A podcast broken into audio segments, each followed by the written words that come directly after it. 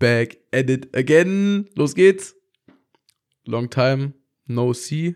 Also für uns jetzt. Ja. Long time no Podcast-Aufnahme. Long time no Podcast-Aufnahme. Für euch war es letzte Woche, für uns ist es jetzt, boah, vier Wochen? Fünf Wochen? Ich glaube vier Wochen. Vier Wochen, letzten glaub ich. Her. Wir haben drei vorproduziert. Ja, drei oder vier, ja. Ähm, Urlaub, U Ur Urlaubsmodus war aktiviert. Drei Wochen Schweden. Geisteskrank. War viel zu lang. Also, ich weiß nicht, ob ich dir das geschrieben habe, Ja. aber wir hatten es ja in der Podcast-Folge mal diskutiert, wo du meintest, so, ah, Digga, drei Wochen viel zu lang, zwei Wochen ist so perfekt und so. Und ich so, nee, nee, nee. Ich habe gecallt zehn Tage oder sowas. ja, ja, und ich Zwei also, Wochen Urlaub und davon zehn Tage weg ist so, Mhm. glaube ich, Sweet Spot. es war schon wieder nice, so wie letztes Jahr, aber keine Ahnung, das, ich, ich, ich habe Lenya sehr vermisst. Also mehr als letztes Jahr. Und das war, das war ganz Das komisch. Homo. Nein. Shit. ähm, und auf der einen Seite war es ziemlich schön, weil wir eigentlich immer, also wir leben ja zusammen, man sieht sich den ganzen Tag und dann mal wieder getrennt zu sein, so. Aber, weiß nicht, man merkt dann schon, dass eigentlich ziemlich viel davon fehlt, so im Alltag. Kann ich nicht relaten. Ich weiß.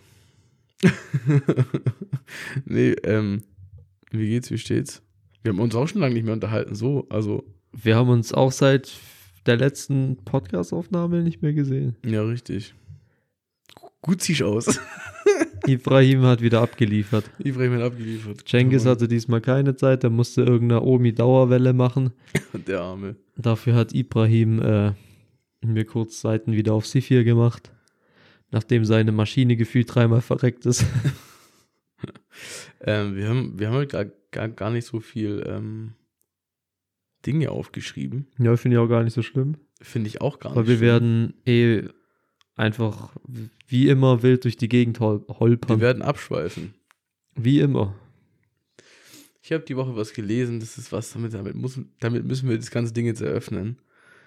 Thomas Müller, der Fußballspieler, und seine Frau haben ein Gestüt mit 50 Pferden. Und dem sein Hobby neben dem Fußball ist einfach Reiten. Das. Was? Ja, also ich finde diesen Typen eh so lustig. Der ist Und- halt der.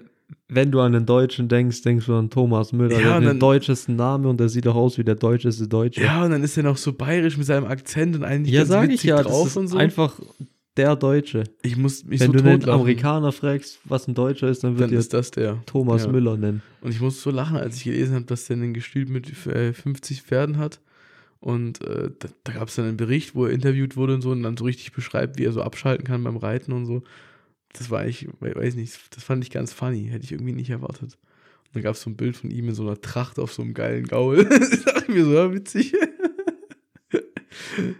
Äh, Super, du. Klasse Fun Fact, um in die Folge zu starten. mhm. Und- Und da kommen wir gleich noch zum anderen Thema. Hättest du nicht auch gerne ein Pferd? Nein. Also, ich hätte gerne ein Pferd. Ich hätte nicht gerne ein Pferd. Warum nicht? Also, Weil meine Mutter hat ein Pferd und das reicht. ja, aber jetzt überleg dir mal, du hast, also, folgendes Szenario. Du lebst in den USA, hast so eine riesige Ranch oder auch in Schweden, hast ein riesiges Grundstück und dann hast du einfach so ein, zwei Pferde. Kannst ein bisschen ausreiten, samstags, sonntags, so, aber so 99% der Zeit, die haben ihre Koppel, du musst dich um nichts kümmern, die haben da ihren Futtertrog, ihr, ihr Wasser, gut ist, aber du kannst immer wieder das Ding einfach satteln und ein bisschen ausreiten am See. Hey, ist ja mega, ist ja mega der entspannte Gedanke. Oder nicht? Also ich finde, das ist ein entspannter Gedanke. Ähm, ich sag dir, wie es ist. Ich habe mit, mit Pferden nicht so am Hut. Und mich würde es auch null reizen. Da würde ich mir lieber drei Elche oder sowas hinstellen. Ja, okay. Aber das würde mein äh, Tierfreundlerherz nicht über einen Kamm kriegen. Wie heißt Über das? den Kamm kriegen? Nein, übers Herz. Ich würde es nicht übers Herz bringen. Ja. Ich bräuch, was will ich mit Pferden, Dicker? Was will ich damit? Über den Kamm bringen, weiß ich. Die, die können mich über den Kamm bringen. nee, keine Ahnung. Ich finde, man hat ja meistens so oft Vorurteile gegenüber so Pferdeweibern, die eigentlich auch immer stimmen. Ja, Ähm, Shoutouts an Marina. Shoutouts. Nein, also bei Dates zum Beispiel gar nicht. Ja, weil zum Beispiel überhaupt nicht. Aber es gibt genügend Leute, die das äh, bestätigen und das reicht mir auch eigentlich. Grüße gehen raus, ja. Ähm, Aber können wir mal bitte nicht über Pferde reden? ja, wir reden über was ganz anderes. Und zwar Veränderungen im Alltag. Mir ist was aufgefallen. Und zwar, es, es wird keinen neuen VW-Bus mehr geben. Also, ich kenne mich da jetzt nicht so krass aus, aber bei VW-Bussen gab es ja so 1, 2, 3, 4, 5, 6, glaube ich. Also es kam immer wieder so ein neueres Modell raus. Und es wurde jetzt aber eingestellt. Und der neue VW-Bus ist dieser VW ID-Bus. Kennst du den? Ja, der ist abartig hässlich. Diese abartig hässliche Schüssel. Und diese, die, so der ganzen Car-Szene auf Instagram blutet so das Herz und die sagen so, wir wollen unseren Bulli zurück, wir wollen wieder unseren VW-Bus und so, weil eben kein neuer in Aussicht steht. Und ich habe hier aufgeschrieben und die Frage gestellt, muss es denn immer eine Veränderung geben? Also, der VW-Bus ist was, was seit Jahren läuft. Da gibt es eine gesamte Com Community drumrum. Ähm, und jetzt stampft man das einfach in den Boden. Hä? Also, Ja, das ist halt wegen diesem Elektrofahrzeug-Hype. Aber da hättest du auch einfach statt so einem übel hässlichen Design einfach in einen Bulli oder in einen T5, keine Ahnung, ich kenne mich nicht Ja, aus, was das für Modelle sind, einfach da einen Elektromotor reinknallen und Ja. gut ist. Aber nee, du musst so eine abartig hässliche Schüssel, die aussieht wie eine, ja, wie so eine Karikatur aus den 80er Jahren, wie man sich so Ja. einen Space Shuttle ja. äh, vorstellt. So sieht das Ding aus, ist ja granatenmäßig hässlich. Mhm. Ich, das, keiner, keiner will das doch fahren. Und ey. das ist genau das, das ist gut, dass du es angesprochen hast. Abgesehen davon, was man hält von Elektrofahrzeugen und oder Brennstoffzelle, was es alles so gibt, so, wenn die diesen Wandel mitgehen wollen, okay. Aber ich bin der Meinung, man hätte auch einen aktuellen VW-Bus elektrisch machen können. Ich glaub, Ohne, ohne ihn so massiv hässlich zu machen. Und auch der ist ja kleiner, niedriger, der ist, der ist einfach nicht das, was man gewohnt ist. Und ich finde es zum Kotzen, dass wir in einer Welt leben, wo sich immer Dinge irgendwie verändern müssen. Manchmal ist es gut, aber bei manchen Sachen ist es einfach Wayne. Safe, ich glaube, da haben wir auch ein Reel, so ein Reel drüber gemacht, dass wenn man aufhört zu hinterfragen und zu verändern und so, man aufhört zu wachsen. Aber ich glaube, in so einem Bereich muss man, also, also ich verstehe ja den, den Punkt von so einem Facelift-Modell bei Autos, einfach ein bisschen was Moderneres, was Schickeres, was Ja, aber bisschen 90 Neueres Prozent so. der Elektroautos, der modernen, die sind einfach abartig hässlich. Und abgesehen von der Hässlichkeit auch von, also auch unpraktikabel. Ja, also mit dem Ding fängst ja gar nichts an. So, ja, das ist einfach nur, das so ist, ein VW-Bus kann man als Familie noch gut gebrauchen Ja. oder du baust dir den selber aus als Camper, whatever. ja, Aber das Ding ist ja einfach nur ein, ein SUV in einer anderen Form. Mhm. Und in hässlich. Haben wir erwähnt, dass das Ding scheißen hässlich ist, Alter. Ja. Ich krieg's kotzen, wenn ich das sehe. Also moderne Autos, bis auf Audi, sehen alle scheiße aus. Und BMW und Porsche und so. Mhm. Ich meine die Elektroautos. Ach so. Ich kenne, also nur Audi kriegt es hin, dass Elektroautos gut aussehen. Ja, das Guck dir mal true. so ein scheiß E-AMG an, Alter. Was ist das? E-AMG gibt's sowas? Ja, ist ein E EQE und hinten steht fett AMG ja, drauf. Ja, ja, das stimmt, die sind, die sind nix. Naja, aber das ist mir einfach aufgefallen, diese, so diese stetige Veränderung und Anpassung ähm, ist in vielen Bereichen bestimmt gut, aber gerade bei so Dingen, lass es doch einfach. Bau dieses Auto noch, noch zehn Jahre weiter und, und, und gut ist. Oder komm mit einer, komm mit einem neuen Modell ums Eck, das nicht so reinscheißt. Das ist mein Take. Ja. Und sonst bei dir? Du hast auch ein, zwei Sachen aufgeschrieben. Ja, waren so, so, so, so kleine Hirngespinste. Aber nicht unbedingt irgendwas Gravierendes. Also ich habe Äh, wirklich du hast ja aufgeschrieben, ähm, warum sind Rennen so teuer? Brauche Sponsoren oder Verein, der das zahlt? Was meinst du damit? Junge, das ist abartig, was so scheiß Rennen kosten. Du, um was geht's jetzt? Um das 160 Kilometer Race, wo du dich angemeldet hast? Das zum oder? Beispiel oder andere äh, Skirennen und sowas. Mhm. Da kostet halt das Ding, also das 160 Kilometer Rennen hat jetzt über 200 Franken gekostet. Echt? Ja.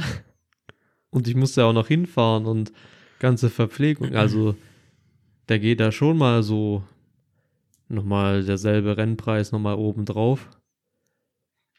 Also das ist schon alles teuer und jetzt habe ich auch nochmal geschaut, weil in zwei Wochen wäre in der Schweiz nochmal ein Rennen, Mhm. wo ich ein äh, bisschen drauf schaue. Und ähm, da kostet der Start für ein Rennen 110 Franken. Ich glaube, Da gibt es auch ja. Kombipakete, das zum Beispiel für zwei Rennen anmeldest, dann kostet es insgesamt 160 Mhm. statt zweimal 120, 110 Franken. Mhm. Also da sparst du dann schon. Aber das ist schon teuer. Ich glaube, wir müssen ein bisschen weiter ausholen für die Leute, die es nicht checken. Also, erstmal, äh, erstmal hast du ein neues Insta Instagram-Profil, welches wir bewerben müssen, das den Namen trägt. Neues Instagram-Profil. Junge, dein Instagram-Profil Ist immer noch dasselbe. und das mit der Ernährung. Ach so. Jetzt hast du gerade lange, lange Schlauch gehabt. Ja, Digga, das müssen wir jetzt hier nicht. Natürlich müssen wir das bewerben. Okay, mach halt. Wie heißt's? Ich mach keine Eigenwerbung. Wie heißt das Ding? Pro Fuel Nutrition. Nein. Performance. Performance Nutrition. Also, ähm, und du hast dich jetzt ja vor kurzem angemeldet zu einem 160 Kilometer Rennen. Ja, Und das hat 200 Franken gekostet. über 200 Über Franken. 200 Franken. Best Deal bis 1. Februar, 220 Franken. Danach Aber- kostet es schon wieder 250. Aber du musst dir auch überlegen, was kommt da mit. Also, klar, Streckenplanung, Organisation, dann hast du ja Versorgungsstationen. Würdest du sagen, der Preis ist gerechtfertigt für das, was du bekommst?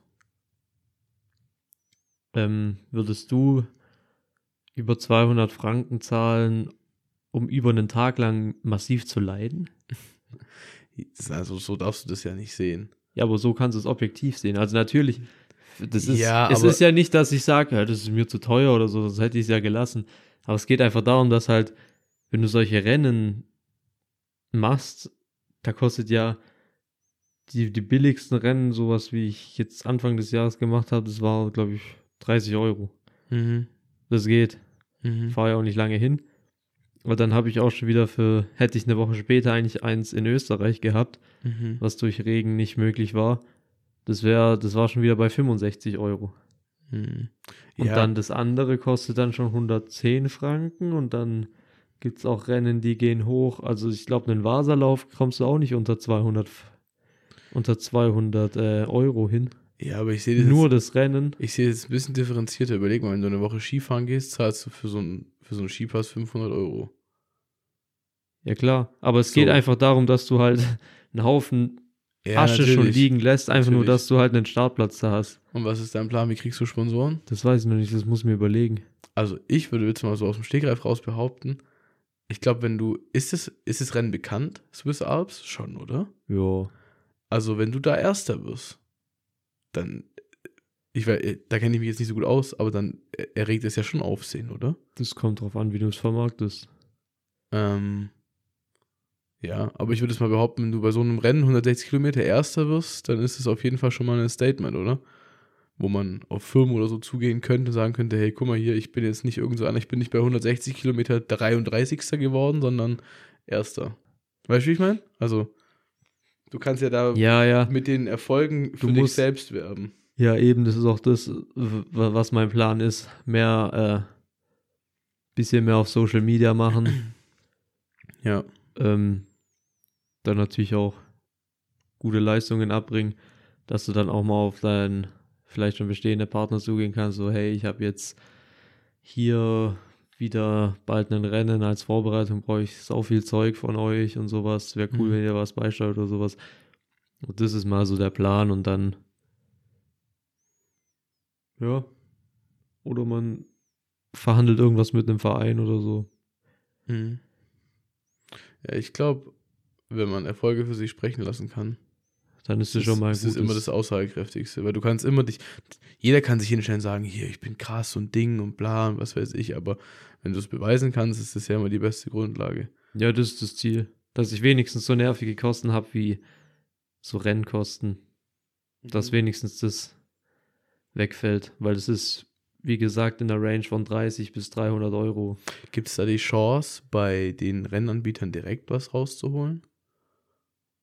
Nee. Also praktisch, dass man sagt, so, jo, letztes Jahr war ich Erster, ich will das jetzt kostenlos bekommen? Nee. Okay. Also ich würde behaupten, wenn du, also die Leute, die bei solchen Veranstaltungen Erster werden, also bei so Großveranstaltungen, da, äh, die sind schon Profis, also die kriegen es Mhm. auf jeden Fall gezahlt. Hm, ja, okay. Okay, ja, interessant. Ja, aber krass, ich wusste nicht, dass das so teuer ist. Aber auf der Mhm. anderen Seite, jetzt gerade bei dem 160 Kilometer Lauf, wie viele Versorgungsstationen hat es da? 15, 13? Ich glaube 14 oder so. Das muss ich auch, also klar, es ist teuer, aber ich glaube am Ende irgendwo Ja, klar, gerechtfertigt, weil die- du. äh, aber die das Ding ist halt, die Verpflegung, das ist nicht mein Verpflegungspartner. Das heißt, ich werde von denen effektiv nichts nutzen. Außer Wasser vielleicht. Außer Wasser, ja. Hm. Aber sonst werde ich da nicht arg viel nutzen. Aber klar, ist natürlich so gemacht, dass es. Ich finde das Rennen ja auch, also es ist eine gute Veranstaltung. Vor drei Jahren, als ich das erste Mal da gestartet bin, gab es nur drei Rennen. Jetzt gibt es schon fünf Mhm. oder sechs. Mhm. Also das wächst auch immer mehr und immer gut organisiert und so. Ja, crazy. Ich, also ich, ich, ich muss sagen, ich freue mich. Ich bin gespannt. Ist noch eine Weile hin, aber Ja, aber die Zeit vergeht dann immer doch relativ fix. safe, safe, safe. Du hast noch was geschrieben, Fastensituation bei dir. Wie ist die Fastensituation? Ich habe drei Wochen nichts gegessen. Nee, so nicht, aber ich habe es einfach, ich habe, glaube ich, letztes Jahr, wann habe ich angefangen mit so Intervallfasten? Ich glaube im April Mhm. oder März, nee, März nicht, so April rum und habe das auch eigentlich immer durchgezogen. Nur habe ich halt gemerkt, das macht nicht wirklich Sinn für mich. Ich habe da jetzt auch einen Instagram-Beitrag geschrieben, der jetzt dann irgendwann mal kommen würde. Ähm, aber tatsächlich, da hat mich tatsächlich ein Fitness-Influencer draufgebracht, dass das eigentlich total Wayne ist. Weil im Grunde, ich habe ja dieses äh, 16-8-Fasten gemacht. Im Grunde genommen ist es eine Diät-Variante, wo halt hauptsächlich für Leute bestimmt ist, die ähm, Gewicht reduzieren wollen. Das heißt, bei dir macht es durchaus Sinn, aber ich bin Leistungssportler und für mich macht es jetzt keinen Sinn, ein Fastenfenster zu erzwingen, weil ich halt auch nicht einen Nutzen daraus ziehe. Du ziehst keinen Nutzen daraus. Nee. Warum nicht?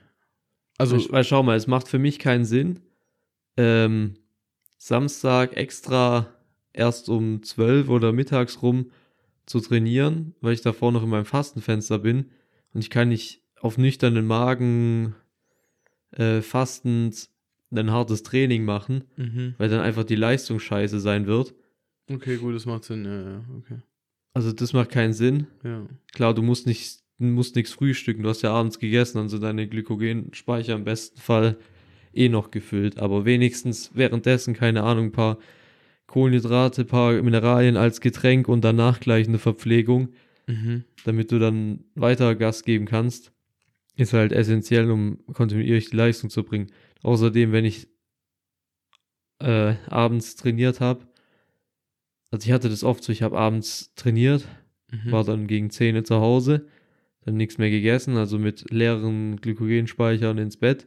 Morgens gab es auch nicht irgendwie eine Auffüllung. Bis, bis zum Mittagessen war ich am Sack, habe ich mich nur durch die Gegend geschleppt.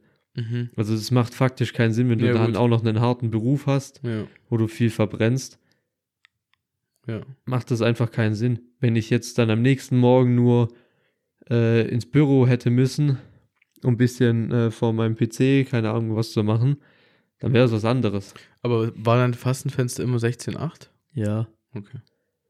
Oftmals auch länger und manchmal kam es dann auch so Tage, die unerwartet so rausliefen, dass du halt keinen Mittag machst Mhm. und dann auch erst um 17, 18 oder noch später Uhr zu Hause bist.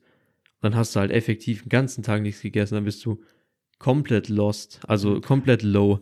Und dann bist du vom Sport schon geschädigt, dann bist du den ganzen Tag auf Trab gewesen, ähm, hast zu wenig getrunken, nichts gegessen, gar keine Nährwert. Du, du, Mhm. du gehst dann, das geht einfach nur an deine Substanz. Hm, Ich habe das gemerkt. Ich, ich faste, oder ich versuche auch mal 16, 8 zu fasten. Ich äh, frühstücke um 10 und esse bis um 18 Uhr. Ähm, und ich, ich war vor meinem Urlaub geschäftlich eingespannt, dass ich um 10 nicht gefrühstückt habe. Und ich bin dann erst um 2 zum Mittagessen gekommen praktisch. Und diese, die, also von 11 bis 14 Uhr war einfach nur Schmutz. Ja, und stell dir vor, ich du musst so. Hunger, Digga, hat keinen Bock, dann, äh, dann hatte ich Bock, was zu trinken, hatte ich keine Wasserflasche dabei. Ich war, ich war, Digga, ich hab, bin einfach ausgerastet, weil ich dachte mir so, ich hab keinen Bock mehr. Und da sind wir bei der, äh, das ist dann mehr so Selbstgeiselung. Mhm.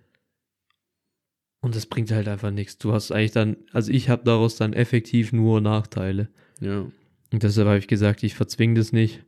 Ich gucke, dass ich vielleicht so sonntags mache ich meistens eh eher ein leichteres Training und da kann ich dann auch so, also so anderthalb Stunden laufen gehen, whatever, da, da muss ich davor nichts essen. Mhm. Da reicht es eigentlich dann danach.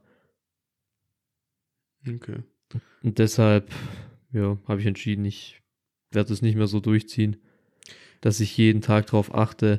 Also wenn ich's und frühstücken muss ich ja auch nicht, aber das reicht ja schon, wenn du zum Beispiel abends das letzte Mal um 19 Uhr was gegessen hast, Mhm. vom Schlafen gehen, keine Ahnung, noch einen Shake oder sowas rein. Keine Ahnung, dann gehst, kriegst du um 9 Uhr den Shake rein, dann wäre dein Fastenfenster bis 13 Uhr. Mhm. Und das ist dann auch wieder Schmutz. Das heißt, du schränkst dich halt selber so krass ein. Mhm. Und wenn du dann auch noch weißt, okay, morgen wird's wieder knüppelhart auf, auf Arbeit und du brauchst eigentlich dann vielleicht noch zusätzlich Energie, dass du morgens dir vielleicht am besten noch einen Riegel reinfahren würdest, kannst dann auch nicht machen.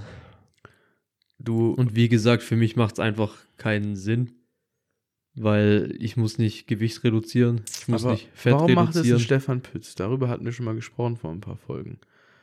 Dass er auch teilweise 20,4 und so fastet. Ja, der fastet im Normalfall 20,4. Warum und wie vereinbart der das? Weil der ist ja auch Leistungssportler. Ja, aber beim Stefan Pütz ist es, glaube ich, mehr so eine Überzeugungssache. Der ist halt sehr überzeugt, dass Mhm. hier diese Autophagie-Prozesse und sowas in seinem Körper, dass dies das leistungsfähiger machen. Es gibt auch Leute, die das befürworten und sagen, die sind scharfsinniger im Training und so. Mhm. Also das ist auch eine krass persönliche Sache. Okay, okay. Glaubst du, Weil ich muss sagen, wenn ich Sonntagmorgens fastend ins Training gehe, dann äh, ist meine Leistung um 40% Minimum schlechter, als wenn ich hm, halt nicht zwangsmäßig gefastet habe. hast du das mal verglichen mit, mit, mit Lernen oder so? Also jetzt gerade, du hast ja studiert. Ich merke das zum Beispiel, ich bin more, also ich habe eigentlich mein Leben lang immer gefrühstückt. Und jetzt seit ein, ein zwei Jahren frühstücke ich nicht mehr. Also das heißt, ich stehe nicht auf, morgens um sechs frühstücke, gehe dann arbeiten, sondern ich esse meistens erst in der Arbeit nach zwei, drei Stunden meine erste Mahlzeit. Und ich merke, dass ich morgens, wenn ich praktisch abends meine letzte Mahlzeit hatte, die ersten drei, vier, fünf Stunden, bevor ich das erste Mal was esse, viel effektiver arbeiten kann. Also ich würde sagen, morgens Sport oder so, unmöglich. Da, da habe ich keine Leistung, habe ich keine Energie, nichts. Aber Arbeiten am PC, also so, so fokussiertes, konzentriertes Arbeiten, kann ich morgens auf nüchternen Magen eigentlich am besten. Und Wie gesagt, das ist krass äh, persönlich abhängig. Also ich habe Mhm. damit auch kein Problem, nur irgendwann kommt halt so der Punkt nach zwei, drei Stunden, wo ich mir denke, äh, ja, ja. da muss ich irgendwas anderes machen, da muss ich, keine Ahnung, irgendwas, also ich muss nicht unbedingt was essen, aber ich mu- kann mich dann nicht mehr fokussieren. Ja, ja, das ist klar, das ist normal.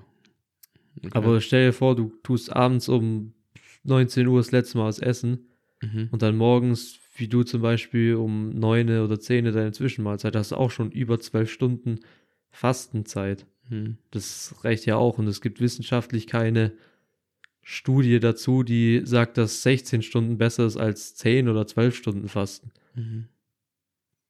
Das ich ist glaub- eh alles relativ schwammig. Was du mal gemeint hast mit den drei Tage Fasten, das sind dann andere Effekte. Mhm. Aber dieses alltägliche, da ist wirklich, da macht es keinen Unterschied, ob du jetzt 12 Stunden lang nichts gegessen hast oder 16 Stunden oder 18 Stunden oder nur 9 Stunden. Also ich behaupte mal, man kann immer irgendwie alles tot argumentieren und so. Letztendlich geht es ja beim Fasten darum, dass du einfach deinem Körper nicht permanent Essen einführst. Ja, eben, sondern das dass er einfach mal einen, dieses 16-8 hat sich etabliert als Diätmethode. ja, Weil das hat sich äh, so etabliert, dass du dich zeitlich einschränkst, weil es dann vielen Personen, die nicht gerade wie ich so Gierschlünde und so Nimmersatte sind, ähm, das dann denen mehr hilft.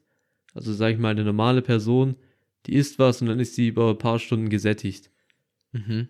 Und wenn du was isst und zum Beispiel drei, vier Stunden gesättigt bist, dann frisst du halt statt drei Mahlzeiten am Tag nur zwei. Ja, Das heißt, du bist schon immer automatisch im Defizit. Ja. Aber bei mir hat es tatsächlich oft genau zum Gegenteil resultiert, dass sobald das Fastenfenster auf war, ich ohne Ende gefressen habe und es permanent Mhm. und auch teilweise, also letzte Woche Sonntag hatte ich abends eine richtig krasse Heißhungerattacke. Ich glaube, ich habe mir dann abends um neun nochmal zweieinhalbtausend Kalorien oder so reingefahren. Hm. Sowas habe ich öfter, aber tatsächlich, was mir geholfen hat, wenn ich morgens eine Mahlzeit, mittags, eine- wenn ich meine Mahlzeiten im Voraus plan, habe ich sowas gar nicht. Mhm, okay. Also ich kann mir das strukturieren, aber wenn ich weiß, okay, irgendwann Mittag weiß ich nicht, ob es Essen gibt oder nicht, dann abends habe ich meine Meal Prep, aber dann Pre-Workout gibt es noch irgendwas und danach komme ich dann regelrecht in so Süßkram, Fressflash. Und eben, dann hast du genau das, was du nicht willst. Du hast dann zwar 16 Stunden oder noch länger nicht gegessen, aber jagst dir trotzdem in drei, vier Stunden 5.000, 6.000 Kalorien rein. Mhm. Und das bringt dann halt auch nicht. Mhm. Ja, das ist true. Ich habe da eine Story die Tage von einem thailändischen Muay Thai-Boxer gelesen. Da ging es darum, dass wir hier in unserer westlichen Welt, hier gibt es 100.000 Diäten. Abnehmen, Shakes und Zeug und was weiß ich. Der Typ trainiert jeden Tag.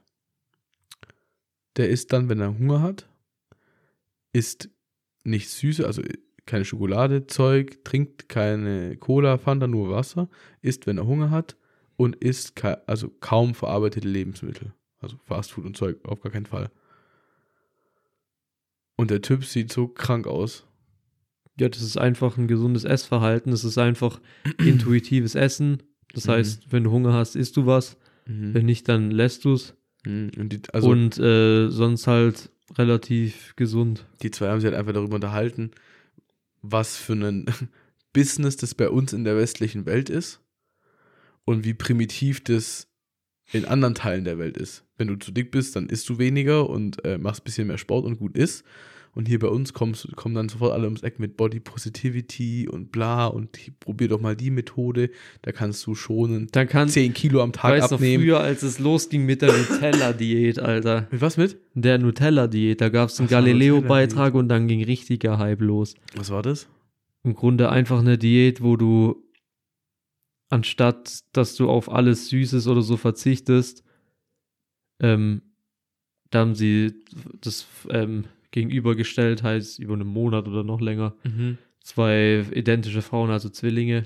Mhm. Die eine hat diese Nutella-Diät gemacht, das im Grunde einfach eine Diät ist, wo du halt, keine Ahnung, ich glaube im Endeffekt war die 300 bis 500 Kalorien im Minus und die andere halt 500 Kalorien, aber hat halt nichts Süßes gegessen. Mhm. Und oh Wunder, die haben beide abgenommen. Ah, ja, krass. Was krass. Wenn du, Ja, ja, ja, nein, nein, nein. Also, ja. Also es ist eigentlich so einfach, du musst einfach nur ein Kaloriendefizit fahren. Wenn du ja. 2000 Kalorien am Tag verbrauchst und dann Minus von äh, 300 fährst, dann hast du 1700 Kalorien. Ob du jetzt die 1700 Kalorien mit Vollkornsachen und Gemüse füllst oder mit drei Löffeln Nutella, ist scheißegal. Mhm. Wenn du deine Makros erfüllst, dann wirst du entweder abnehmen, zunehmen oder gleich bleiben. Mhm. Und es ist tatsächlich auch bewiesen, dass es nachhaltiger ist, dass wenn du dich zu sehr auf, also wenn du zum Beispiel gerne süße Sachen isst, deine Diät machst und dann Süßkram komplett rausstreichst, dass das nachhaltig nichts nix ist, weil du dein Mhm. Essverhalten zu sehr eingreifst Mhm. und danach eher für einen Jojo-Effekt anfällig bist, anstatt wenn du zum Beispiel von drei Mahlzeiten am Tag eine halt eine kleine Süße machst. Mhm. Ja, es ist, glaube ich, überall, also es ist ja in jedem Bereich so, sobald du anfängst, dich einzuschränken, obwohl du da nicht dahinter stehst oder das vielleicht auch gar nicht willst, dann kommt irgendwann immer die Retourkutsche. Ja, genau so ist es. Okay, okay. Das heißt, du bist jetzt einfach gar nicht mehr am Fasten Du isst so, wie du dich danach fühlst. Ja, richtig. Ohne also ich, ich schränke mich da nicht mehr, halten. ich schränke mich da nicht mehr ein. Ich bin eh nicht so der Frühstücksmensch. Ja. Wie gesagt, du musst auch nicht unbedingt frühstücken. Wenn du abends ausreichend isst, dann reicht es bis morgens, also bis mittags eigentlich locker. Hm. Wenn du normal halt arbeitest, wenn ich weiß, okay, morgen wird knüppelhart auf Baustelle oder sowas, dann kannst du dir morgens auch irgendwas reinfahren. Hm. Oder wenn du weißt, okay, Mittag wird sehr wahrscheinlich nicht stattfinden, dann kannst du noch was frühstücken oder so. Oder wenn ich eine lange Einheit von drei Stunden plus mache, dann kann ich auch was davon noch essen. Aber ansonsten brauchst du es eigentlich nicht. Ä- Aber, aber weißt du, was ich jetzt mal so blöd fragen muss? In welcher Welt kann Mittag nicht stattfinden? Auf Baustelle. Ja, aber du, nach sechs Stunden hast du gesetzlich 30 Minuten Pause. Das juckt auf dem Bau die meisten nicht so. Ich dürfte, auch- äh, ich, habe so viele Überstunden und alles, das darfst du halt keinem, eigentlich keinem erzählen. Ja, du hast ja auch keine Überstunden. Nee. Und da sind im Sommer sind so Tage wie 6 Uhr Anfang, um 18.30 Uhr irgendwann äh, meldest du dich mal und sagst, hallo Chef, ich müsste jetzt mal weg. Ansonsten stehst du da bis 20 Uhr, bis es ja, Nacht wird. ich weiß, aber, aber Und es das ist halt auch, du, was mich ankotzt. ja, ja, darüber hatten wir es ja schon. Ja, ich, keine Ahnung. hm. Ich habe auch Tage, wo ich keine Mittagspause mache, was man nicht darf. Aber ich denke mir, also so, so, so, so meine, meine Essenszeit, die kriege ich immer irgendwie reingeschoben, weißt du? Ja, ich halt nicht. Gar nicht. Ja, du kannst ja nicht einfach sagen, du bist auf der Baustelle oder im Wald, so ich habe Hunger, ich, ich fahre jetzt mal kurz raus. Ja, nein, ich dachte jetzt eher so, du, nimmst was mit und sagst, ja, ich mache jetzt mal kurz fünf Minuten Pause und löffel am Auto meine, Das wird nicht meine akzeptiert. Kebabbox. nein, aber. Sowas, sowas wird nicht akzeptiert. Okay. Das ist halt so eine krasse Einschränkung. Ist auch was, was sich ändern wird zum Mitte vom Jahr. Ja, zum Glück. Mhm. Ja, aber wie gesagt, Fasten macht Sinn als Reduktionsdiät, Mhm. aber aus, meinem, aus meiner Sicht auch wirklich nur dafür. Ich will da in ein ganz anderes Thema noch einsteigen, was du aufgeschrieben hast, was ich sehr interessant finde. Vielleicht gehört es so ein bisschen dazu. Und zwar, gute Führung beginnt bei einem selbst. Boah, das ist schon ewig her, dass ich das aufgeschrieben habe. Das war aus dem ähm, Podcast von Tim Gabel und Hoss. Mhm.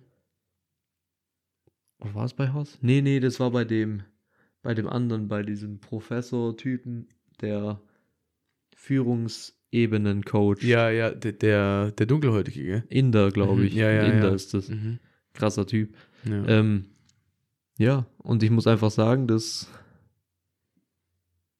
ist was, was einfach zu 100% stimmt. ja. Ähm, Weil man kann es auch auf gut Deutsch sagen, der Fisch stinkt immer vom Kopf an. ja. Also selbst wenn du Chef bist und deine Mitarbeiter alles verhunzen, im Endeffekt stehst du dafür gerade, weil du musst gucken, dass es läuft. Wenn deine Mitarbeiter nur einen Scheiß machen, dann musst du die entweder mal richtig wieder in die Spur lenken oder austauschen. Aber du kannst dann nicht sagen, dass äh, die schuld sind, weil du bist der Verantwortliche dafür. Okay, ich dachte jetzt, äh, ich dachte jetzt übrigens ein anderes Beispiel und zwar genau andersrum. Dass nur weil du als Chef einen schlechten Tag hast, das kein Grund ist, deine Mitarbeiter rundlaufen zu lassen. Weißt du, wie ich Das meine? ist genau Also, das du dich- Gleiche. Ja, ja, also wie, je nachdem, wie du halt mit deinen Mitarbeitern umgehst. ja. Ja. Jetzt habe ich den Faden verloren. Ich, ich wollte irgendeinen Satz bilden, aber Hm. einfach vom Grund an gesagt, ähm, gute Führung beginnt bei einem selbst. Du kannst ja nicht, das ist wie im Alltag, du behandelst andere am besten so, wie du selber auch behandelt werden willst. Ja. Genau darauf kannst du es ja zurückführen, wenn du nicht den ganzen Tag vollgeschissen wer- werden willst mit äh, das ist Kacke und hier und sel, das will ja eigentlich keiner, Mhm. aber es selber machst, dann stimmt da was nicht. Mhm. Ja, dann reflektierst du zu wenig. Ja, du- oder du bist du so in deiner Welt gefangen, dass du denkst, es sind wirklich immer die anderen schuld. Oh ja. Mhm. Weil wie gesagt, wenn ich Chef bin und wir auch mal da wirklich davon ausgehen, dass dein Mitarbeiter halt nur Scheiße macht, weil er es nicht blickt, weil er zu dumm ist, weil er es einfach nicht kann oder whatever, dann bringt es ja auch absolut nichts dafür. Ja, also es bringt ja absolut nichts, den nur rundlaufen zu lassen. Ähm, weil dann denkt er sich auch, ja komm, leck mich am Arsch. Und ja. ich finde den, den, da merkst du schon immer einen Unterschied zwischen guter Führung und eher mangelhafter Führung. Mhm. Was mir dazu gerade einfällt, ist, äh, da hatte ich es mit einem Kollegen drüber, da sind wir ein bisschen aneinander geraten. Da ging es darum, ich sollte was machen. Und dann hat er mich angeschissen. Und dann habe ich zu ihm gesagt, aber du hast es mir ja gar nicht richtig erklärt, weißt du? Und dann hat er gesagt, ja, wie habe ich es dir denn erklärt? Und dann habe ich es ihm erklärt, wie er es mir erklärt hat. Und dann hat er zu mir gesagt, oh, stimmt. So hätte ich es auch nicht verstanden.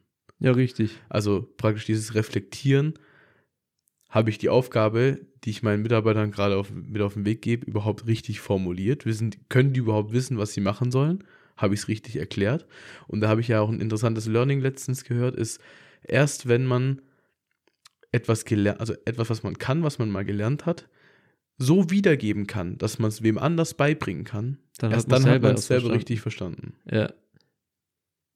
Was mir da auch zu einfällt, ähm, deswegen macht es auch tatsächlich Sinn, dass sich da Leute zum einen coachen lassen oder halt einen Ausbilder machen, weil als Ausbilder lernst du genau das. Weil Ja. deine Prüfung als Ausbilder, zum Beispiel beim Koch, war so, dass du Leuten, die überhaupt nicht vom Fach waren, so überhaupt keine Ahnung hatten. Also mein Ausbilder hat es einen Gabelstaplerfahrern erklären müssen, wie man eine Tomate schneidet. Da musste er wirklich von Grund auf anfangen. Sagen, hier, Vorsicht, Messer sind scharf, das Messer hältst du so und so, schau mal mir zu, ich möchte, dass du es genau so machst. Dann bleibst du noch daneben und guckst, ob der es verstanden hat. Aber wenn du einfach nur so im Vorbeigehen irgendjemand so halb in deinen Bart nuschelst, so, ja, mach das mal so und so, und du selber denkst, okay, ich würde das so verstehen, Mhm. weil ich bin vom Fach und äh, ich weiß genau, was gemeint ist und ich weiß, wie der Hase läuft.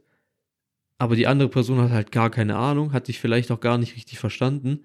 Dann kannst du nicht erwarten, dass die Person das genauso machen wird. Mhm. Ich glaube, du erkennst da verschiedene Muster. Ich glaube, an so einer Person, die du, die du gerade im Beispiel genannt hast, erkennst du einmal, wie, also welche, mh, welchen Qualitätsstandard man an sich selbst setzt. Weil wenn ich jemandem irgendwas nur so läppisch erkläre, kann ich nicht erwarten, ne, also kann ich von der Person keine 1A-Qualität erf- äh, Das tun erwarten. die Leute aber, weil sie, weil sie Richtig. denken, okay, ich würde es genauso verstehen. Richtig. Da fehlt, da fehlt ähm, viel Empathie. Und das ist das Zweite, was ich sagen wollte. Da fehlt die Empathie und da fehlt dieses, also die Fähigkeit, sich in den Gegenüber hineinzuversetzen und zu überlegen, versteht er das gerade überhaupt? Oder beziehungsweise gehe ich richtig an die Sache ran? Wenn ich die, wenn, wenn wir sagen, okay, wir kochen zusammen, ähm, ich muss noch irgendwas erledigen, äh, irgendwas einkaufen, weil wir irgendwas vergessen haben und ich sage, ja hier, derweil tu mal die Zwiebeln würfeln und schau mal hier Gemüse rüsten. Und dann gehe ich einfach. Hm. Jeder Koch weiß, was gemeint ist. Du denkst, okay, ich habe ein Gericht, wo die Zwiebeln in den Salat kommen, dann schneide ich nicht solche Brickel. Aber Ja. wüsstest du das? Nein. Ja. Also ich, ich will, dass es so gemacht wird, wie es sein soll.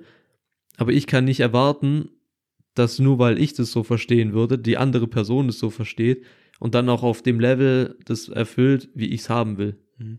Und da sind wir wieder bei dem Punkt, gute Führung beginnt bei mir selbst. Wenn ich, wenn wir die Sachen tauschen würden, du würdest einfach sagen, hier, schließ mal die Dose an oder keine Ahnung, mach Mhm. irgendwas an dem Schallkasten. Ich habe keine Ahnung davon.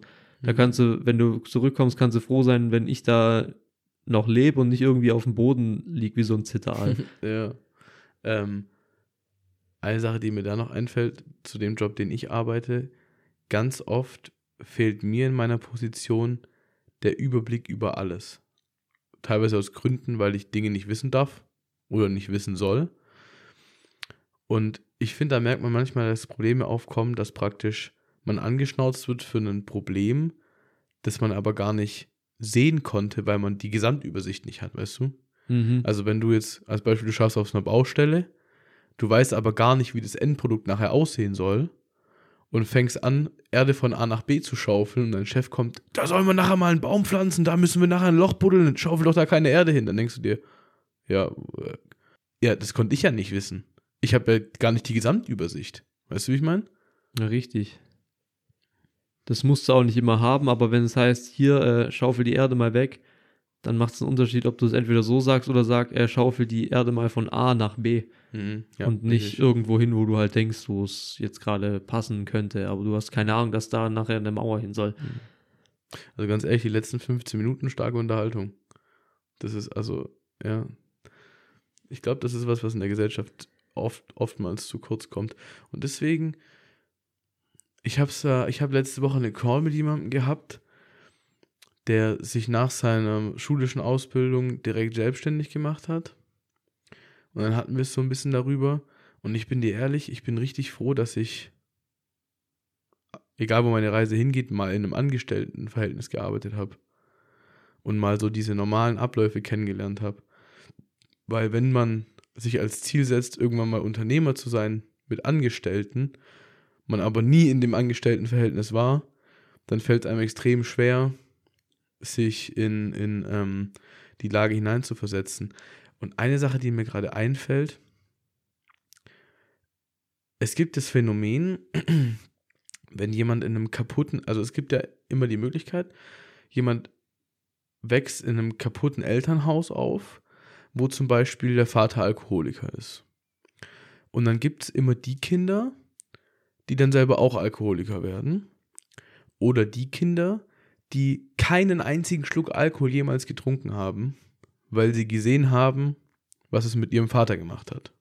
Ja, manche ziehen Learning daraus und manche werden selber so. Ja, und deswegen finde ich es interessant, dass ich Leute kenne, die Vorgesetzte hatten oder Chefs hatten, über die sie abgekotzt haben, aber im späteren Verlauf genauso geworden sind. Beziehungsweise es nicht arg besser machen. Das hatte ich auch öfters, bis ich mich dann angefangen habe zu hinterfragen Mhm. und dann halt auch mich versucht habe, in die andere Person reinzuversetzen und das dann immer so zu, erklären. Erstens, dass der Umgangston auf der Baustelle immer gut bleibt, Mhm. also dass es niemals so so eine Scheißlaune gibt, weil das färbt auch stark auf die Mitarbeiter ab. Ja, und auf den Kunden. Ich glaube, wenn der Kunde es mitkriegt, das ist auch nochmal. Das auch. Hm. Und dass du einfach sachlich bleibst. Also wenn's, wenn du halt irgendeinen Scheißtag hast, muss es nicht dein Mitarbeiter ausbaden. Ja, richtig. Und das dann halt auch, also mir, ich bin auch kein empathischer Mensch, aber ich versuche es dann immer wirklich hervorzuheben, dass ich immer freundlich bleibe, auch wenn es mich gerade übel ankotzt. Mhm. Weil der, mit der äh, ich gerade arbeite, der kann ja auch nichts dafür, Mhm. für die Situation. Oder selbst wenn er was dafür kann, irgendwann reicht es halt auch. Also muss er trotzdem nicht drauf rumtreten. Na, ich würde sagen, so wie ich dich kenne, auch bei Diskussionen oder so, oftmals nimmst du dich zurück und bist dann lieber ruhig, als hitzig mitzudiskutieren. Und ich finde das viel angenehmer. Also einfach jemand, der e- entweder merkt, er hat hier gerade nichts beizutragen oder der Gegenüber will es gar nicht verstehen, bevor ich mich da um Kopf und Kragen diskutiere, so einer bin nämlich ich, einfach Maul halten und sich so denken, okay, fuck it. Weißt du, wie ich meine? Ich verstehe das echt den Zusammenhang gerade nicht. Na, der Zusammenhang ist, ähm, dass wenn du als Beispiel mit jemandem zusammenarbeitest auf einer Baustelle, der dich rundlaufen lässt und Zeug und was weiß ich, Ja, da halte ich dann einfach das du dir einfach denkst, Wenn ich wirklich Bevor ich- Scheiße gebaut habe, dann sehe ich das ja auch selber ja, ein, ja, akzeptiere das dann natürlich auch, aber ich fange dann nicht an, äh, mich um Kopf und Kragen zu Eben. diskutieren, das war mein Vergleich. weil das spielt sich dann immer mehr auf. Hm. Und andersrum, wenn zum Beispiel ich äh, früher hatte ich ja in der Küche oft so Nachmittagsdienst und da hast du immer deine Azubis und anderen Leute, die du auch noch managen musst. Und wenn da irgendwas scheiße lief, dann, ja, je nach Tagesform bin ich dann auch mal bisschen äh, unentspannter geworden. Lehrjahre sind keine Herrenjahre. Mhm. Nee, und das ist halt auch was, wo ich mir denke, wenn du einfach entspannt bleibst, dem schon sagst, okay, da geht's jetzt ran, oder du hast Scheiße gebaut, aber so und so kann man das besser machen, und ich bleib jetzt hier, bis du die Würfel wirklich in Würfel schneidest und nicht Rauten, Mhm. aber ich scheiß dich nicht wegen jedem verkackten Würfel direkt wieder an, dann fruchtet es auch besser. Und du hast ja keinen Bock, mit irgendjemandem zu arbeiten, wo du weißt, okay, wenn du jetzt den kleinsten Fehler machst, ist der ganze Tag hin. Ja. Und deshalb, ja, gute Führung beginnt bei einem selbst. Empathie ist da, glaube ich, sehr, sehr wichtig. Ich bin auch tatsächlich, glaube ich, keine gute Führungskraft. Ich muss wirklich den absoluten Überblick haben. Also so zum Ende von meiner Kochkarriere, sage ich mal, Mhm. habe ich im Nach Nachmittagsdienst halt, da gab es in dem Unternehmen keinen besseren, der das machen konnte als ich, weil ich habe es hingekriegt, effektiv viel wegzuarbeiten und meine Kollegen alle so zu managen, dass es auch läuft. Mhm. Also dass niemand stillsteht, aber dass auch niemand rumtrödelt. Mhm. Weil ich halt einfach einen Überblick hatte, weil ich wusste, wie der Hase läuft. und äh, ich einfach genau wusste, wie, wie kann ich die Leute anleiten, dass es geht. Aber dazu musst du auch die Leute kennenlernen. Ja, ja, du musst die Leute kennenlernen und es braucht immer zwei Seiten. Also wenn du, wenn, wenn dein Gegenüber sich nicht an die Hand nehmen lässt und oder dir nicht vertraut, weil er weiß, was du drauf hast und du so gegen Windmühlen arbeitest, dann bist du, glaube ich, auch mal aufgeschmissen. Also die Harmonie muss auch stimmen. Ja, auf jeden Fall. Also die Grundlage. Ja, aber ich fand das ein schönes Topic, weil als ich das gelesen habe, konnte ich mir schon einiges drunter vorstellen. Und ähm, ich glaube, dass ja nicht nur die Führung bei einem selber beginnt, ich glaube, dass alles bei einem selber beginnt. Klar, ich, dass ich habe das ja in den letzten Jahren, also letztes Jahr auf jeden Fall, immer mehr so, oftmals, wenn ich emotional wurde, dann habe ich erst kurz innegehalten und gefragt, mich selber gefragt, okay, wie würde ich jetzt mich Mhm. fühlen, wenn ich jetzt so jemanden gegenüber hätte? Dann Mhm. denke ich mir, das ist ja absolut scheiße. Mhm. Und ich möchte nicht wegen irgendwas angekackt werden, aber ich möchte auch nicht vollgelabert werden. Mhm. so mäßig. Und deshalb, wenn du immer davon denkst, okay, was würde, wenn du immer dich als Ausgangspunkt nimmst, Mhm. dann handelst du auch ganz anders. Mhm. Ich habe das gemerkt, ich habe mich mit meinen Eltern oder mit meiner Mutter darüber untergehalten, darüber unterhalten, gerade so, was so Selbstliebe und so betrifft. Also, guck mal, ich bin in einer Beziehung, erfolgreich seit über anderthalb Jahren jetzt. Erfolgreich. Nein, also, ja doch. Du, ich kenne Leute, die, Ja, klar, die ich sind weiß, länger zusammen, aber ich- bei denen läuft es schlechter. Ich weiß, was du meinst, aber ich finde das, in de, das Wort finde ich in dem Kontext geil. Ich bin so erfolgreicher Beziehungsführer. Musst du auch erstmal erreichen, aber ich habe noch nie das Wort in dem Ja, das Zusammenhang gehört. also ich, als jemand, der erfolgreich die Beziehung ein, ähm, der glücklich in seiner Beziehung ist und was weiß ich, würde ich, würde ich behaupten, ein großer Beitrag dazu trägt bei, dass man sich selbst liebt. Also, weißt du, wie soll ich jemand anderen lieb haben und ins, und ins Herz schließen, Ja, wenn du dich wenn selber ich nicht das liebst. bei mir selber nicht kann? Ja, safe. Ne? Ähm, ist jetzt ein ganz anderes Beispiel, eine ganz andere Richtung. Ähm, Nee, aber es ist ja genau eigentlich dasselbe Topic. richtig. wenn du keinen Bock auf deinen Job hast, wie sollst du dann als Führungskraft deine Mitarbeiter motivieren? Jo. Jo. Wenn du dich selber, keine Ahnung, hast wegen irgendwelchen Entscheidungen oder wegen irgendwelchen Sachen, wie sollst du dann deine Mitarbeiter mit Anstand behandeln? Ja, richtig.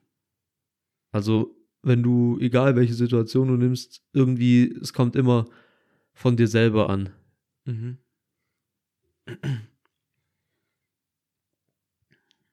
Ja. Gutes Thema. Nee, sehr gut. Ähm, wenn wir jetzt gerade so beim Thema Arbeiten allgemein sind, führst du To-Do-Listen?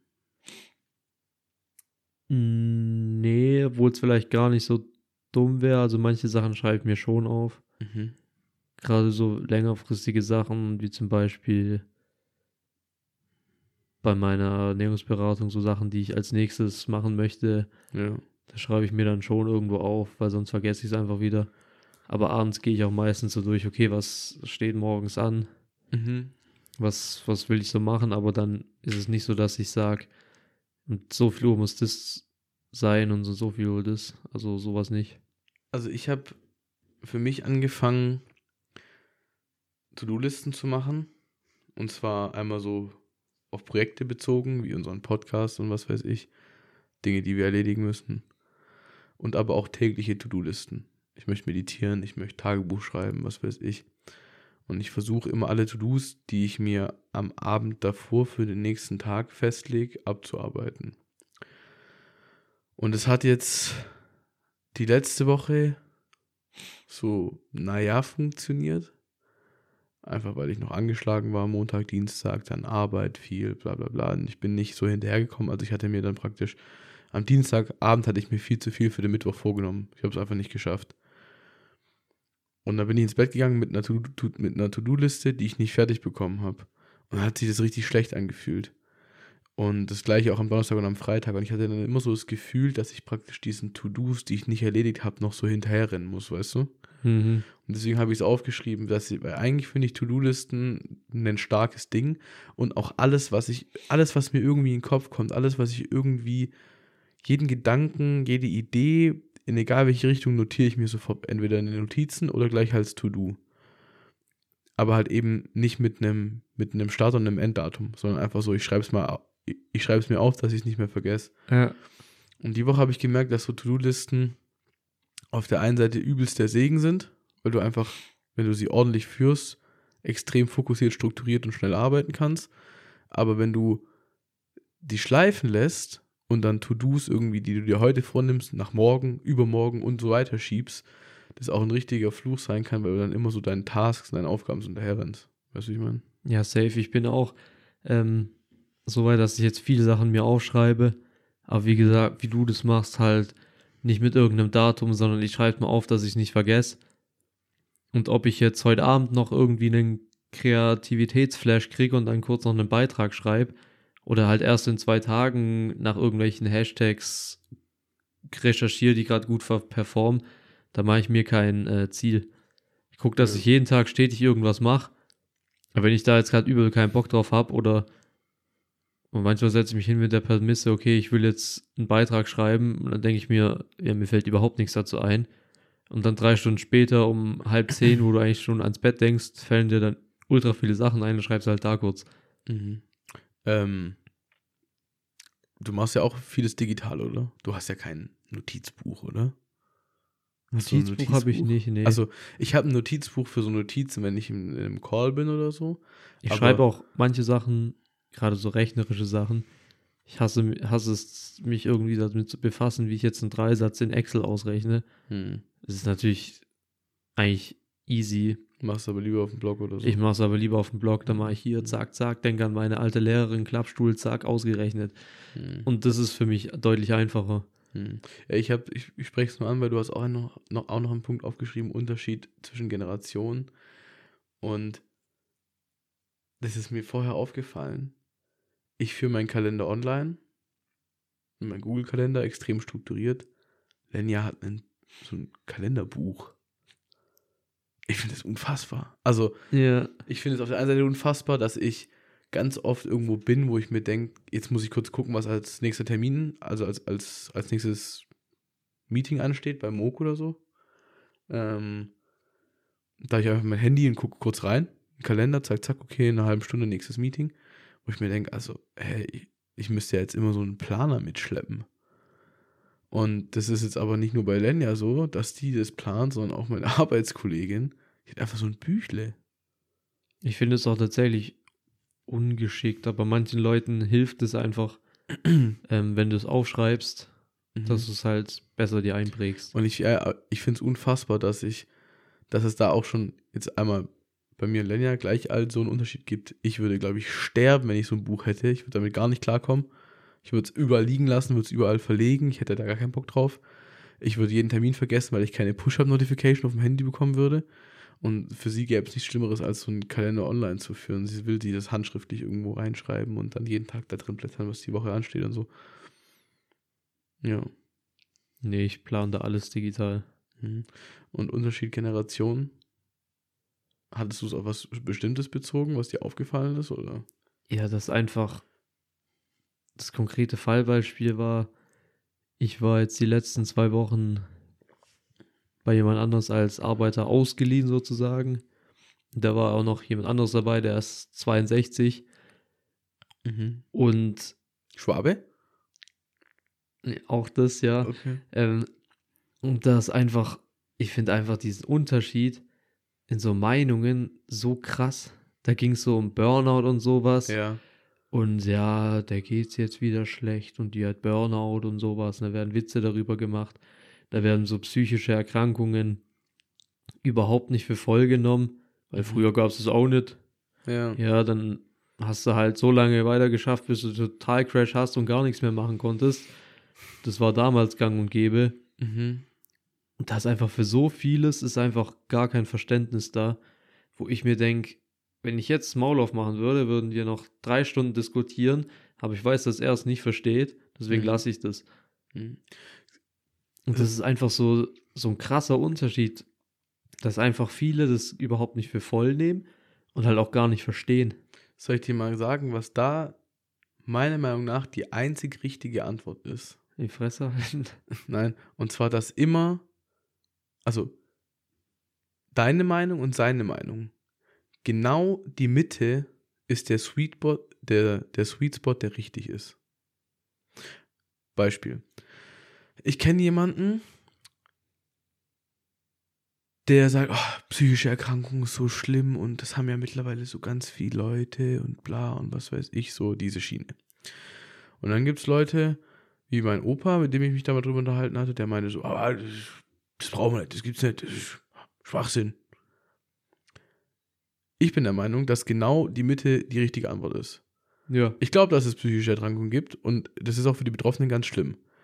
Ich glaube aber, dass nicht jeder Zweite in der heutigen Zeit eine psychische Erkrankung hat. ja. Ich glaube, dass bei ganz vielen einfach mal ein Schlag auf den Kopf gut tun würde, bisschen Zähne zusammenbeißen und arbeiten. Weißt du, was ich meine? Also dieses, ja, das richtig. gibt es nicht, ist falsch. Das ist ja auch dieses, genau das, was ich. wir müssen auf alle aufpassen, das ist auch nicht richtig, aber einfach dieser Sweet Spot, dieses, es gibt psychische Erkrankungen und dafür brauchen wir Psychiatrien und Zeugen, was weiß ich, aber Aber ist es wirklich von einem Arzt diagnostiziert oder hast du einfach keinen Bock zu arbeiten? richtig, so, Ich bin ja auch völlig der Meinung. ja. Aber dann pauschal das abzustempeln als das gibt's nicht. Und Mhm. die ist, äh, ja, die arbeitet ja nur halbtags und auf der Arbeit macht sie auch nichts und trotzdem ist sie immer so belastet und immer krank und so. ja. Du weißt ja trotzdem nicht, was mit der Person abgeht. Es kann ja Privatleben. Du siehst ja nicht hinein. Natürlich, und das ist ja auch das, was ganz viele Menschen, finde ich, vergessen. Das Und- Schöne ist, dass wir alle unterschiedlich sind. Überleg mal, wenn ich in dem, in dem Trainingspensum trainieren würde, wie du trainierst, ich würde sterben. Weil ich das nicht bin. Im Moment. Also weißt du, ich würde doch, also die, ich, ich behaupte jetzt mal, die Trainingsbelastung, die du in der, in, in der Woche hast, die würde ich nicht verkraften, oder? Du, du, würdest, ja, es sind halt Weltenunterschiede. Ich würde auf jeden Fall mehr leiden, als du es tust. Du würdest ein Training nicht verpacken. Guck. Und deswegen ist es ja, aber, aber deswegen bin ich nicht weniger belastbar. Ja, auf Sport bezogen vielleicht schon. Ja, Aber deswegen bin ich nicht schlechter oder du nicht besser. ja. Aber da kommen wir zum nächsten Punkt. Es geht ihn ja überhaupt nichts an. Es ist eine Arbeitskollegin seiner Mhm. Frau. Also es ist, es ist nur irgendwas und da, da wird sich halt aufgeregt über Sachen, die einen gar nichts angehen Das ist die Und die- Tante von meiner besten Freundin von der Großcousine. und die einen auch überhaupt nicht jucken. Ob die jetzt Burnout hat oder nicht, das verändert deinen Tag gar nicht. Da ging es weiter mit äh, Kabelfernsehen wird bald Mietersache. Werbung kennen sie bestimmt auch schon. Nee. Echt nicht? Mhm. Dieter Bohlen, Alter, der Hurensohn, Hm. der äh, labert mich da voll mit, Dieter Bohlen, eigentlich guter Mann. mit Magenta TV. Okay. Holst du dir? Nein, also vor allem, dass, dass halt der Mieter jetzt selber nach seinem, nach seinem Fernsehen schauen muss. Und War das bis jetzt nicht so? nee, hat immer der Vermieter gemacht. Aber jetzt ist es halt, ich bin da auch nicht drin, weil mich interessiert es überhaupt nicht. Mhm, weil, dein, weil dein 63 Zoll Smart TV läuft über WLAN. genau so ungefähr. Der nicht vorhandene Fernseher. Ähm, aber zum einen, dass halt Fernsehen eine Sache ist, Mhm. wo halt wir Jüngeren denken, Fernsehen brauchst du eigentlich nicht. Mhm. Außer als Whiteboard für die Themensammlung. Ja. nee. Und ähm, da hat er sich beschwert, dass eine Mitmieterin in seinem Haus vier Anschlüsse will. Also vier Fernsehanschlüsse. Das heißt, einen im Schlafzimmer von sich, in den Schlafzimmer von den Kindern und einen im Mhm. Wohnzimmer. Und da hat er sich tagelang darüber aufgeregt, warum die blöde Blauder jetzt vier Anschlüsse braucht. Aber So, was juckt es dich denn? Ob, Ja. der, ob der Techniker da jetzt einen reinzimmert oder vier, Da hat er sich darüber aufgeregt, was das für Kosten sind und Aber ist er, aber er, er trägt die Kosten ja gar nicht. das wollte ich gerade als nächstes fragen, er trägt die Kosten ja gar nicht. Also wenn er, er trägt ja nur die Kosten für sich selber. Also das macht ja gar keinen Sinn. Warum rege ich mich darüber auf? Das ist genau wie dein Beispiel von vorhin mit diesem Licht. Mir wäre das so egal, aber ich glaube, der würde sich da Tag und Nacht drüber aufregen. Mhm. Und das sind einfach so, so generelle Unterschiede, die, wo ich dann einfach weiß, okay, wir sind so nicht auf einer Wellenlänge, wir, das funktioniert so nicht. Glaubst du, das hat was mit der deutschen Kultur zu, zu tun? Ja. Glaubst du, das ist so ein deutsches Ding, dass man sich auch oftmals in Dinge einmischt, die einen gar nicht interessieren? Ja.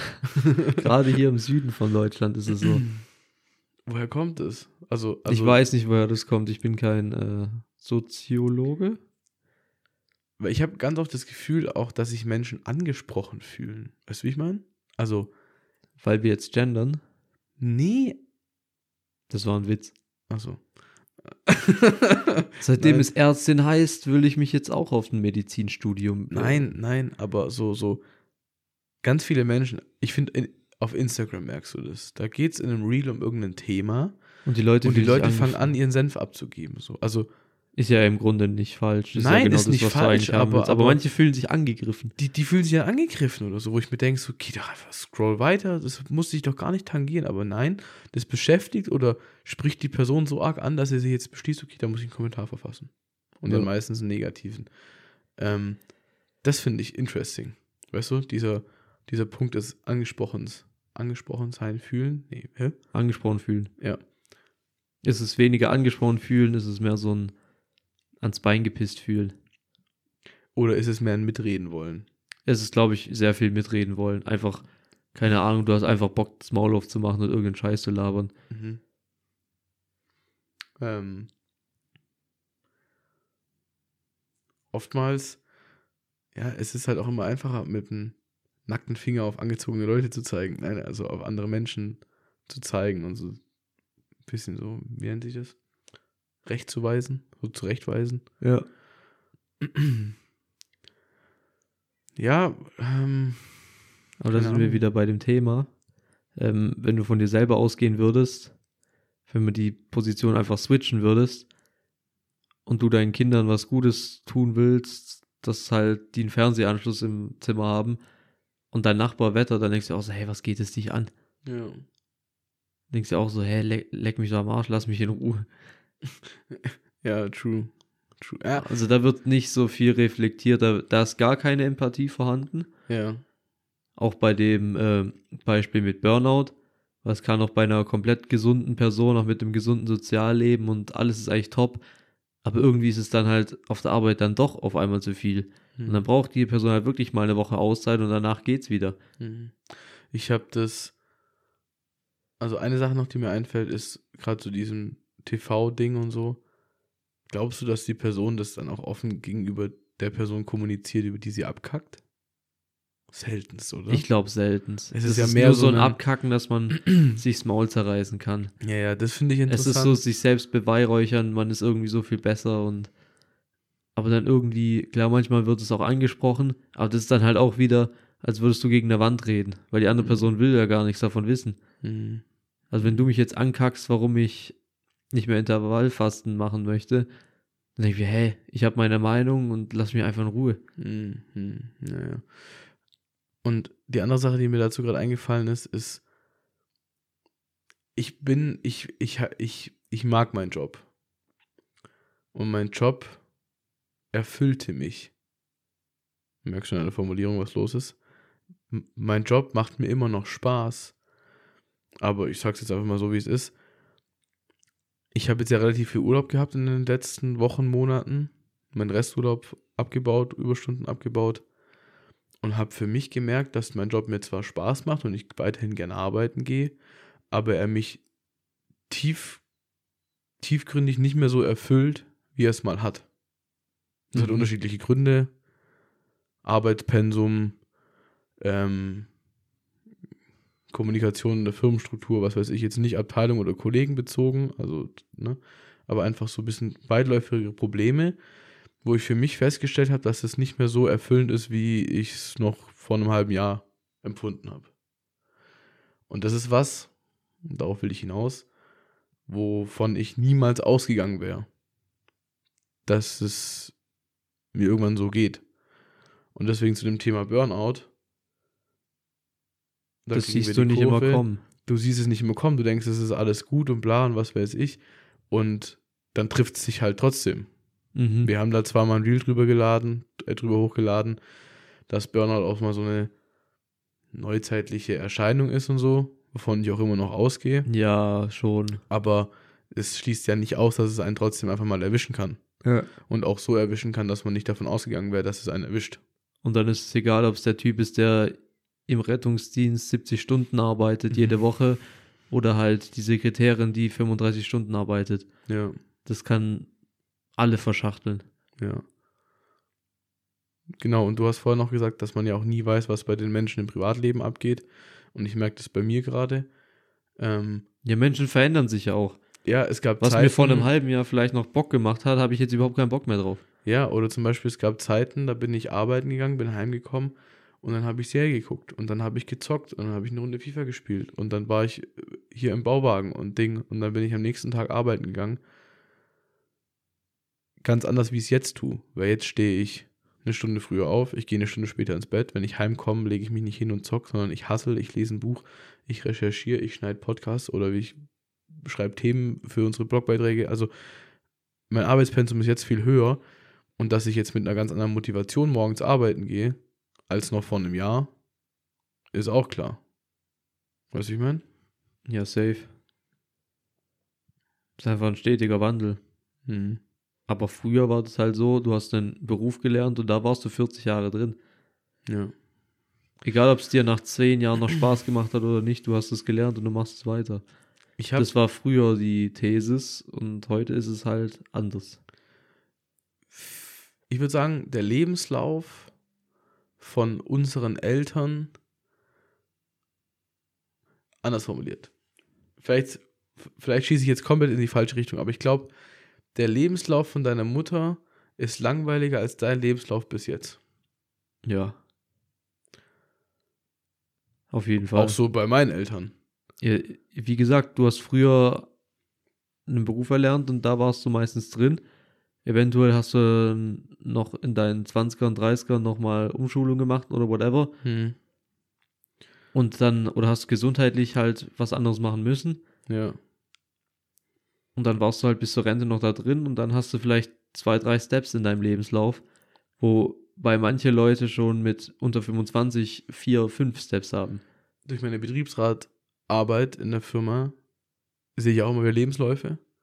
Und ich finde es, erschreckend ist das falsche Wort, um Gottes Willen. Ich finde es interessant, wie viel unterschiedliche Jobs und Dinge Menschen mit 30 schon gearbeitet haben. Also die sind 30, die haben Realschule gemacht, dann eine Ausbildung, dann Abi, dann studiert, dann eine Ausbildung, dann waren sie zwei Jahre auf Reise und jetzt suchen sie einen neuen Job. Das ist extrem viel Ja. zwei Ausbildungen, ein Studium, Abi, also die haben extrem viel gemacht. Ähm, und wenn ich das so mit unseren Eltern oder auch Großeltern vergleiche, da war Schule, da war Ausbildung, da war Arbeit, da war Rente. Mhm. Und ich habe zu Lenja letztens gesagt, wir hatten es genau darüber, dass viele Menschen teilweise gar nicht mehr in ihrem Job ankommen, sondern wieder zum nächsten Job springen und dann praktisch anstatt sich in ihren Job reinzufuchsen, lieber den Job wechseln. Wegwerfgesellschaft. so wegwerfgesellschaftmäßig. Ähm, ich habe ja, ich mache ja auch ein Coaching nebenher. Und da geht es ja darum, so ein Side-Hustle und so aufzubauen. Und ganz oft ist die Frage von den Leuten immer, ja, aber ich habe ja noch nicht den perfekten Side-Hustle gefunden und ich weiß ja nicht, ob es mir Spaß macht. Und dann ist eigentlich immer die gleiche Aussage, hinter der ich auch Probier es einfach aus. Probier es aus. Weil Das ist ja genau das, was nicht, ich gerade mache. Genau, solange du es nicht ausprobierst Wirst du nie wissen. ausprobiert hast, kannst du nicht sagen, ob es gut oder ob es schlecht ist. Ja, aber dein Ausprobieren sollte nicht sein nach zwei Wochen, okay, hm, sondern eher, okay, nach einem Jahr oder Richtig. nach zwei Jahren. Weil, und das ist mein Statement, und das ist was, was mir die Woche eingefallen ist, und ich fand es gar nicht so schlecht. Du kommst ja auch oftmals, also im Prozess, sich was aufzubauen, wie du es jetzt machst mit deiner Instagram-Seite oder wie wir es machen mit dem Podcast, lernst du vielleicht neue Dinge kennen, die dir Spaß machen, von denen du niemals hättest gedacht, dass sie dir Spaß machen. Mhm. Also du entwickelst im Prozess, wo du dabei bist, deine Seite aufzubauen, entwickelst du vielleicht eine ganz neue Leidenschaft, die du da vorher gar nicht kanntest. Bei mir ist ein krasser Wandel. Ich habe früher mal gesagt, ja, so ganzen Tag vor PC sitzen, da irgendwas machen, taugt mir überhaupt nicht. Und jetzt bin ich so weit, dass ich sage, hey, mir macht das übel Laune, keine Ahnung, zwei, drei Stunden für irgendwas zu recherchieren, da Beiträge zu erstellen oder irgendwelche Reels zusammenzuschneiden und so Mhm. oder was zu planen, was hochzuladen am PC und so. Und das, Das sind so diese Wandel. Steps. Genau, was du gemeint hast, das hätte Ja. ich nie gedacht, dass es Ja. mir als jemand, der eigentlich ziemlich Hummeln im Arsch hat, Mhm.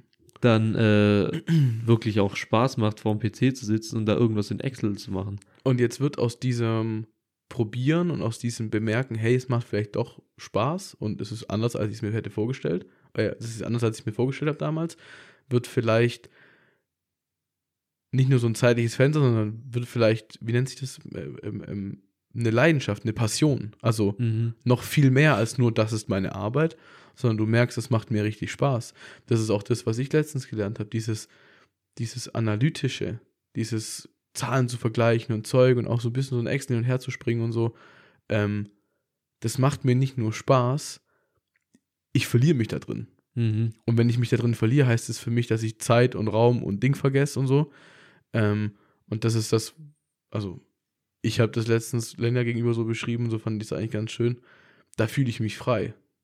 Mhm. Also da mache ich sind was, wir, was das hast du vor ein paar Folgen mal gesagt und zwar ne- als Beispiel von Patrick Reiser. Mhm. Das ist nicht seine Arbeit, das ist sein Lebenswerk. Ja. Also das ist wirklich deine Leidenschaft und das fü- fühlt sich nicht an wie Arbeiten, aber trotzdem hast du den halben Samstag gearbeitet, mhm. weil du irgendwelche Sachen erstellt hast, Sachen geschrieben hast, recherchiert hast, dich mit Kunden unterhalten hast und sowas. Mhm. Aber weil du halt so für die Sache brennst und da so Bock drauf hast, ist es für dich kein Problem, da jetzt auch mal, keine Ahnung, um 8 Uhr an einem Sonntag irgendwie noch ein zweistündiges Kundengespräch zu führen, weil es Ja. halt die Sache ist, worauf du übelst Bock drauf hast Ja, und dich, du dich dran verlierst.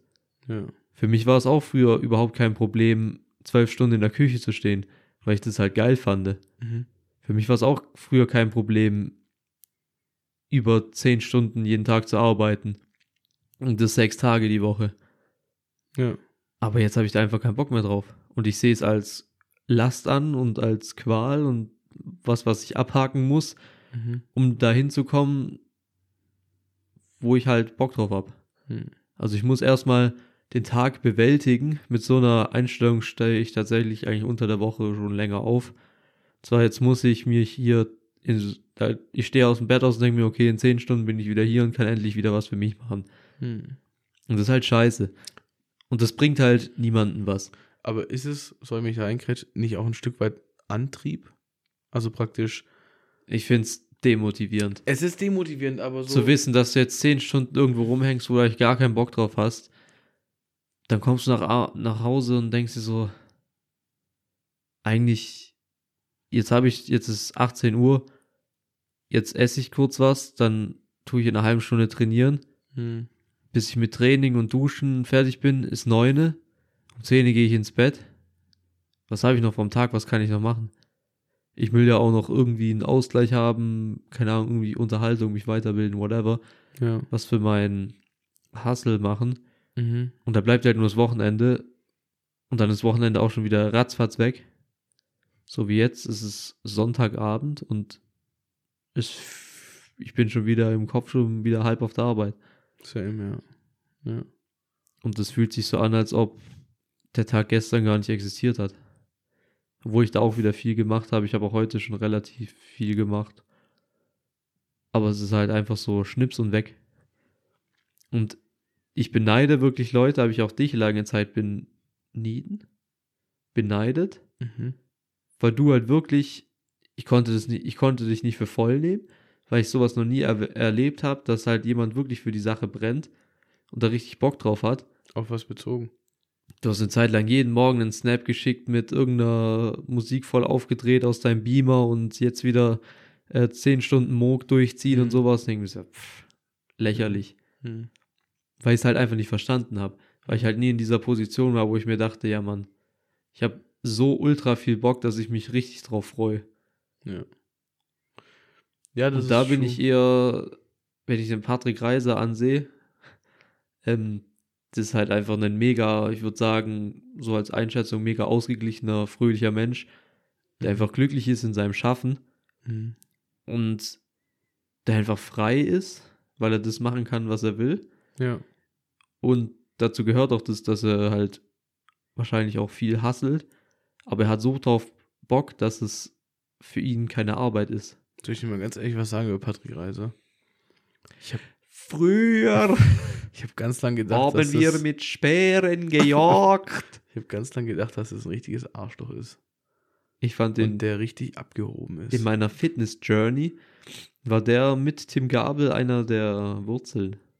ja, aber ich hatte immer das Gefühl, dass der abgehoben ist und dass Ja, er früher irgendwie- Pro-Bro-Lifestyle. Ja, und, und, Das war und wild. dann noch mit seinem, also sein Akzent hat mich ge- getriggert, weil Echt? es war ja immer so Pro Bro Where. Pro-Bro, wer Le Leute, checkt das sich unbedingt einmal aus hier. Ja, und aber seitdem ich mich, also ist auch noch nicht so Der hat lange. ja auch einen krassen Wandel abgeliefert. Also ja, ja, mit seinem Podcast und so du kannst beschafft. äh, den vor beschafft- zehn befasst Jahren hab. mit jetzt kannst du nicht vergleichen. Natürlich, aber ich bin dann wieder auf ihn gestoßen, weil er mit äh, Saigin Abi, mit Saigin Yalcin einen Podcast gemacht hat oder so ein Interview gedreht hat. Er ist schon ein krasser Typ. Und also das, das war danach, da hatte ich es dann angesprochen hier im Podcast und so, und was weiß ich, mit, Mhm. mit ihm als Person und so. Ich finde den Wandel auch, den manche Leute hingelegt haben, schon ziemlich krass. Und weißt du, was mir aufgefallen ist vor, vor ein paar Tagen? Ich verfolge den jetzt seitdem ich 14 bin oder so. Und also schon fast zehn Jahre, würde ich behaupten. Mhm. Und der war damals schon immer kalt duschen. Der war damals kalt duschen und hat das als, als das Nonplusultra am Morgen beworben.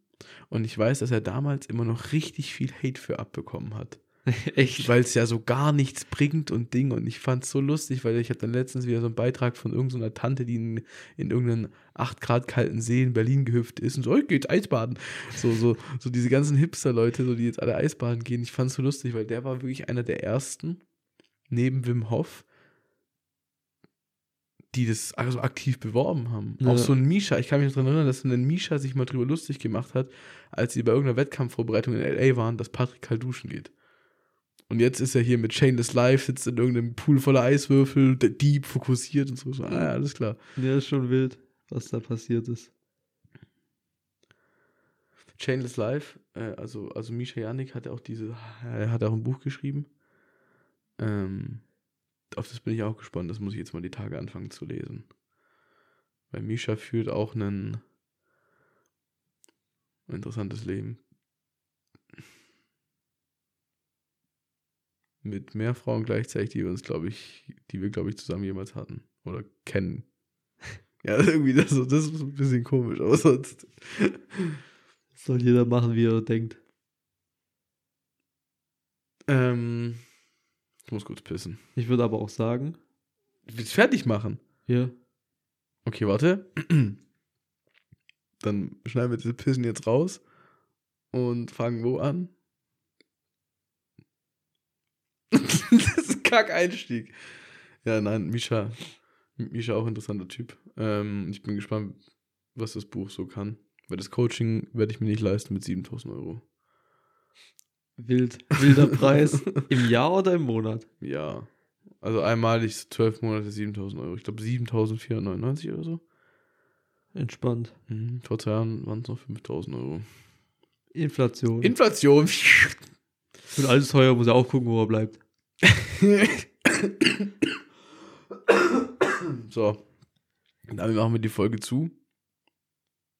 Oder? War mal wieder ein seichter Einstieg. Seichter Einstieg, Wow, ganz entspannt. Uh, uh, uh, okay. Stunde 20. Das ist eine Ähm, gute Zeit. und ich freue ich freu mich jetzt schon wieder auf die wöchentlichen Podcasts. Also ich muss sagen, wenn ich auch noch was in diesen vier Wochen vermisst habe, dann dieses, dieses Podcast-Ding. Gar nicht so das Drumrum mit, also wa- was einem, also was mir auch Spaß macht, Folge hochladen und schneiden und Zeug, aber einfach dieses Hinsetzen und Themen sammeln über die Woche und darüber labern. Ja. und sich dann in so Themen verlieren, weil wie gesagt, wir hatten heute wenige Themen, wir haben nicht mal alle durch und haben uns trotzdem an, fast anderthalb Stunden in so deepen Themen wie Führung und äh, Generation und was weiß ich verloren. Ähm, Das braucht's im Leben. Kannst ja mal mit deiner äh, generationsübergreifenden Crew nächste Woche reden, ob sie das auch so sehen. Ach nee, du bist nicht mehr mit denen. Da bin ich zum Glück nicht mehr. Ich hätte das psychisch nicht mehr verpackt. Hätte ich Burnout. Frag ihn mal, er wird sagen, stimmt nicht. Ich würde sagen, das gibt's gar nicht. Und damit machen wir den Sack zu.